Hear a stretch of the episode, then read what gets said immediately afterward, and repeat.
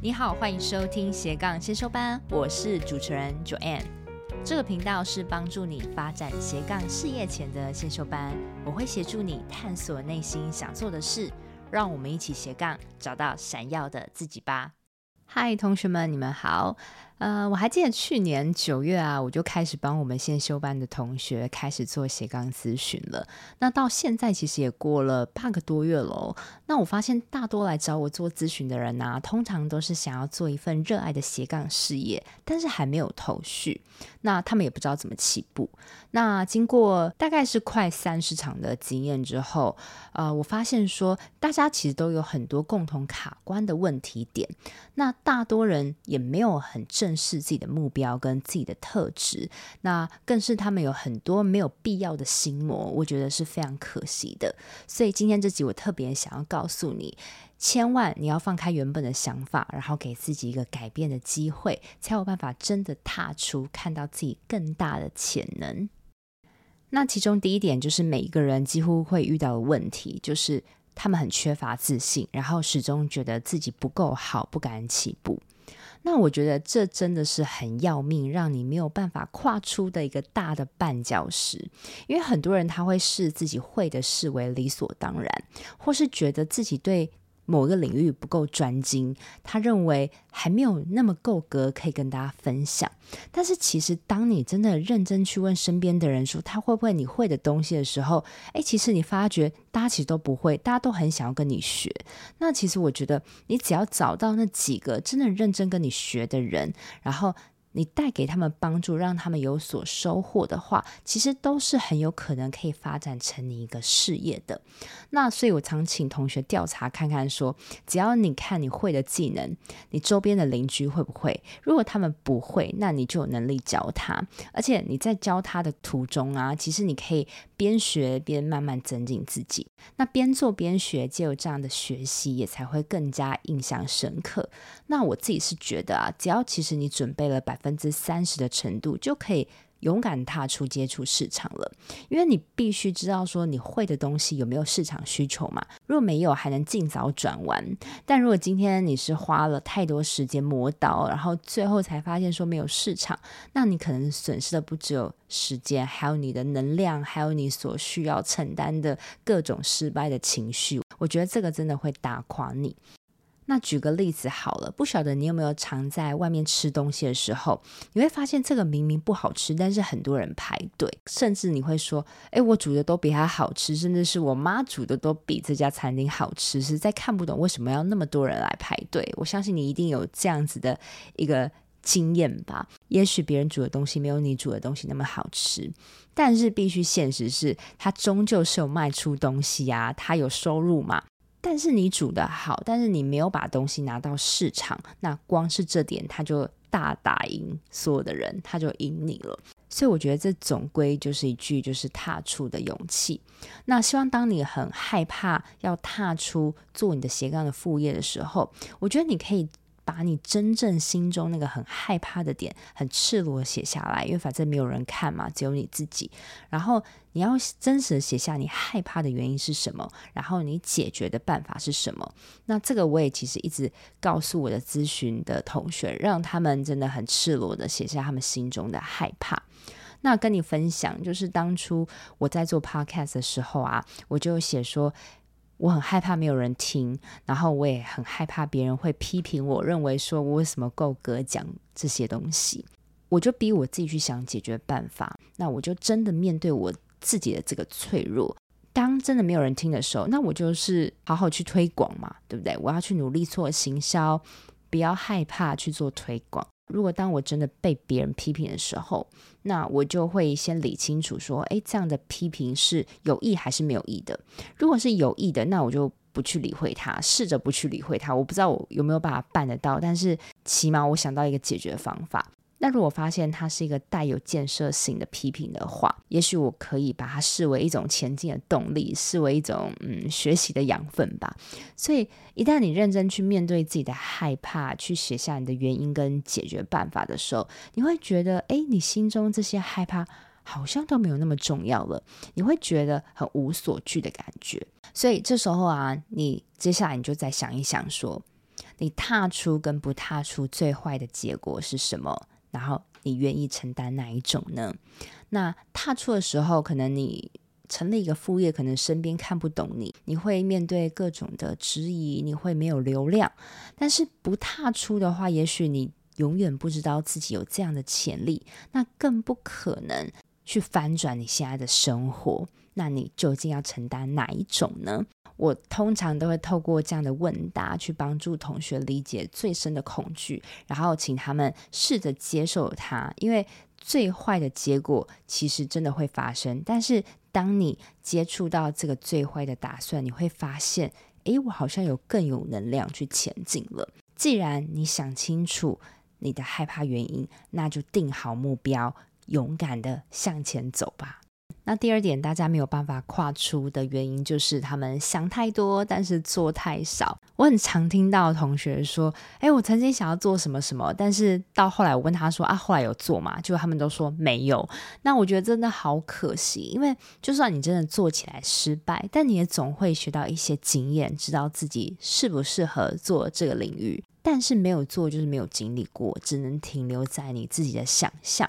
那想象对你是没有任何的帮助，而且想象都是建立在你一个人的设想上，多半是没有根据的、不真实的。那让你一直想又没有去实做去做这个斜杠的原因，可能又回到上一个问题，就是害怕没有准备好。那甚至也会有人觉得说，要为自己的斜杠事业去花时间啊，开拓客户，去想方法解决每个问题，真的好累哦。光想到你就先逃避，于是就这样一直拖，一直拖。但老实讲，我觉得你想达成理想生活的那个心愿，应该是都不改变的吧？每个人应该都想要达成自己的理想生活，可以很自由安排自己的工作，做热爱的事。但你每次却又因为这样的逃避而不去解决这个痛点的时候，然后才在每次夜深人静，一直感叹自己没有办法成就任何事情，不是很痛苦吗？所以我常会问咨询的同学，我会问他们说：“你觉得做一件事是刚开始不舒服的那种痛苦比较大，还是你始终逃避，然后一直会有一些小小的遗憾在心里缭绕比较痛苦？”多数的人都是回答后者比较痛苦。那既然是这样，那就起身去解决，因为你不会知道一件事你做起来结果是怎么样。如果是我，我会很好奇，说我可不可以达成这样的事情？我也会很想知道我的潜力在哪里。那这也会驱使我不断的去挑战自己。那也因为我知道大多数人都有这种小逃避的心理，所以我的一个月咨询的模式会是。比如说，我们这周咨询之后，我会先给一个作业，然后在下次咨询的时候，我要同学去完成它。甚至在同学一个月后的结业式的那一天呢，我是逼你一定要去接触市场的，因为我的咨询目的就是要让你起步，然后边做边调整。那等到我真的逼你去接触顾客，然后你的第一个开关打开的时候，接下来你就会渐渐投入，找到更多的方向。我发现这个方法真的是很有用，因为等于是让同学为了我出的这个作业，要花更多时间找资料啊，做准备。而当你资讯量大的时候，你脑中就会自然冒出很多的想法跟动力。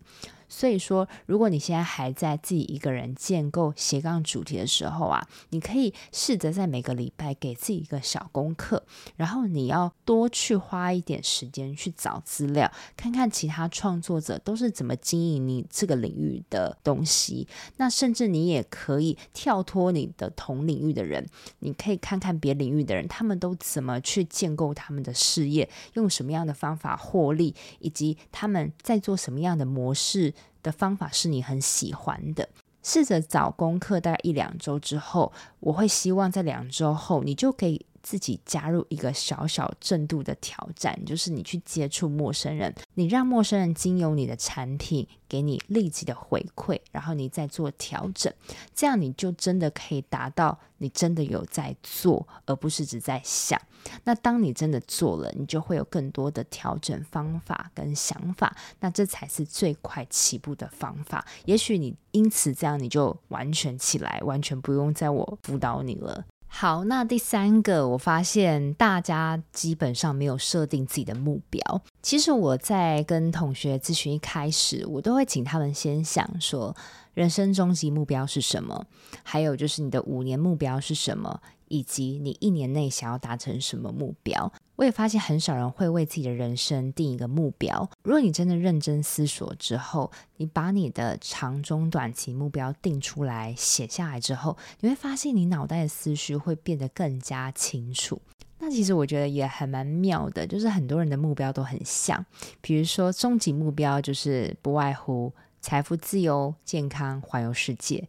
那中期的目标，大部分的人都希望有一份自己热爱的稳定事业。那可能这个事业是你个人的工作室也好，或是你甚至组成一个团队。那一年内的目标，就是这次的斜杠咨询重点，就是至少要找到一件喜欢的事。那既然每个人最后都会写下自己的理想目标，但是你再对照你现在看看。你有没有朝这个方向在前进？以一年内要找到热爱的事情来说，你每天有真的花时间留给自己去找到那件事吗？还是你只知道自己很迷惘，很迷惘，但是你没有任何方式去解决这个迷惘？但是我这边想要提醒你，就是找到热爱的斜杠事业过程，并不是说呆呆坐在电脑桌前就凭空发想的哦，而是你可以把你有的个性优势、会做的事、稍微有兴趣的领域去做大量的发想跟组合，然后你也要让自己去接触大量的资讯。那你每天这样坚持做一小时，在两个月后，你肯定会有好几件可以尝试的事情。但是还不是很明确的事，那这时候你就可以挑一件事情起步看看了。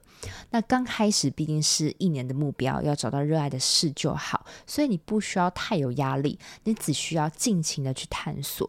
那我也会鼓励被我咨询的同学，我会希望他们在找到自己喜欢的斜杠事业。正在努力的时候，你先以赚到一块钱为目标开始，因为只要你很认真、很认真，让自己赚到一块钱，你就会想办法再把它更扩大。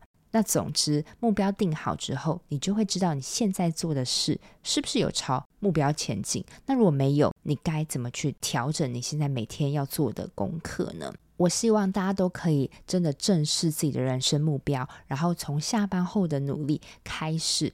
慢慢去培养，去努力达到那个理想的目标。那最后一点，我觉得就是没有实际面对顾客的经验。我始终不觉得说你只是在社群发表一些文字、照片、贴文，就是真正的接触市场顾客。我也不认为这样就算是起步哦。这顶多只是你分享你的个人记录而已。如果说要接触到顾客，必须是你用你的服务去实际接触一个需要被你服务的陌生人，而他受了你的服务之后感到有用有效，那这一串的过程如果顺利达到之后，才能算是一个完整的起步。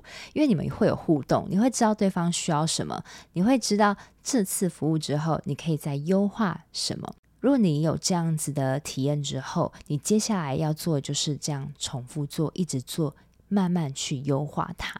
那我们就来谈到该怎么实际去接触到顾客，那就是看你的斜杠领域是哪一种，你的顾客在哪里出现。那举例来说好了，就是在前几周啊，有位同学他找我咨询，那后来我慢慢。帮他发掘他喜欢的事情，是他喜欢做健康的甜点。但是我发现他过去只在网络上贩卖。其实不光是理解他真心爱做的事，其实我还顺便理解他是什么样的个性。那后来发现他其实是一个很会用口语说服别人的人，所以我就鼓励他说，不要只在网络上贩卖，因为你既然是美食嘛，你要让人家吃到才最直接，而且重点是。你必须要好好运用你很会说服的这个功力，到实际生活中去主动开拓客户。例如说，你可以跟一些甜点饮料店啊谈合作，或是你可以甚至打入企业做健康的下午茶甜点啊等等。我也观察到说，很多人都觉得要经营个人品牌就是在网络上，我觉得这样很可惜，因为你看我们每天就是长期看着小小的手机的荧幕，然后。好像是放大检视别人的生活，但是却把自己的生活越活越狭隘。我也很鼓励你，你应该要多去现实中开拓业务，因为这样你除了能得到金钱上的报酬之外，最重要的是你得到更多心理的踏实，因为你会跟新的人接触，你会有那种交流的满足感，那这对你的新事业一定是很有用的。就像我刚开始也是去学校去开课，那有了这样的实际经验之后，我就觉得我好喜欢去教导大家，所以我才把这套。比如说我的 podcast 教学搬到网络上，那我现在做的这个斜杠咨询，其实也是开着视讯，因为我必须知道我的客户他们需要什么样的服务，我必须知道他们卡关的问题，我想知道我该怎么去帮助到到他，所以每次斜杠咨询之后，我都觉得很充实诶，因为。我真的是有看到我的客户，我们有那种很密切的那种交流，所以我觉得给我是一个很大的鼓励，然后我也加深了我更喜欢做这件事情。因为在现实生活中的人，他并不是跟你用文字的沟通，他是会用说的给你立即的回馈。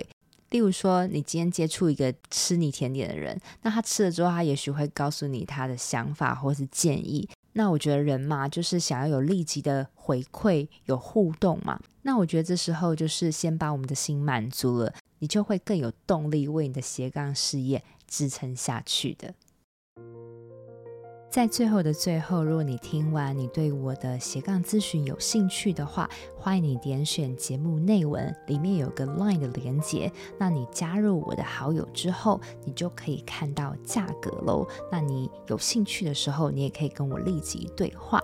我的目标就是要帮助你，从你不晓得要做什么样的斜杠事业，或是你不晓得该怎么起步，没有方向，那我会跟你分析你的目标，还有你的人格特质，跟你的兴趣等等做评估，帮助你找到一个可以立即发展起来的斜杠事业，然后帮助你起步跨出第一步。那我们就下周见喽，拜拜。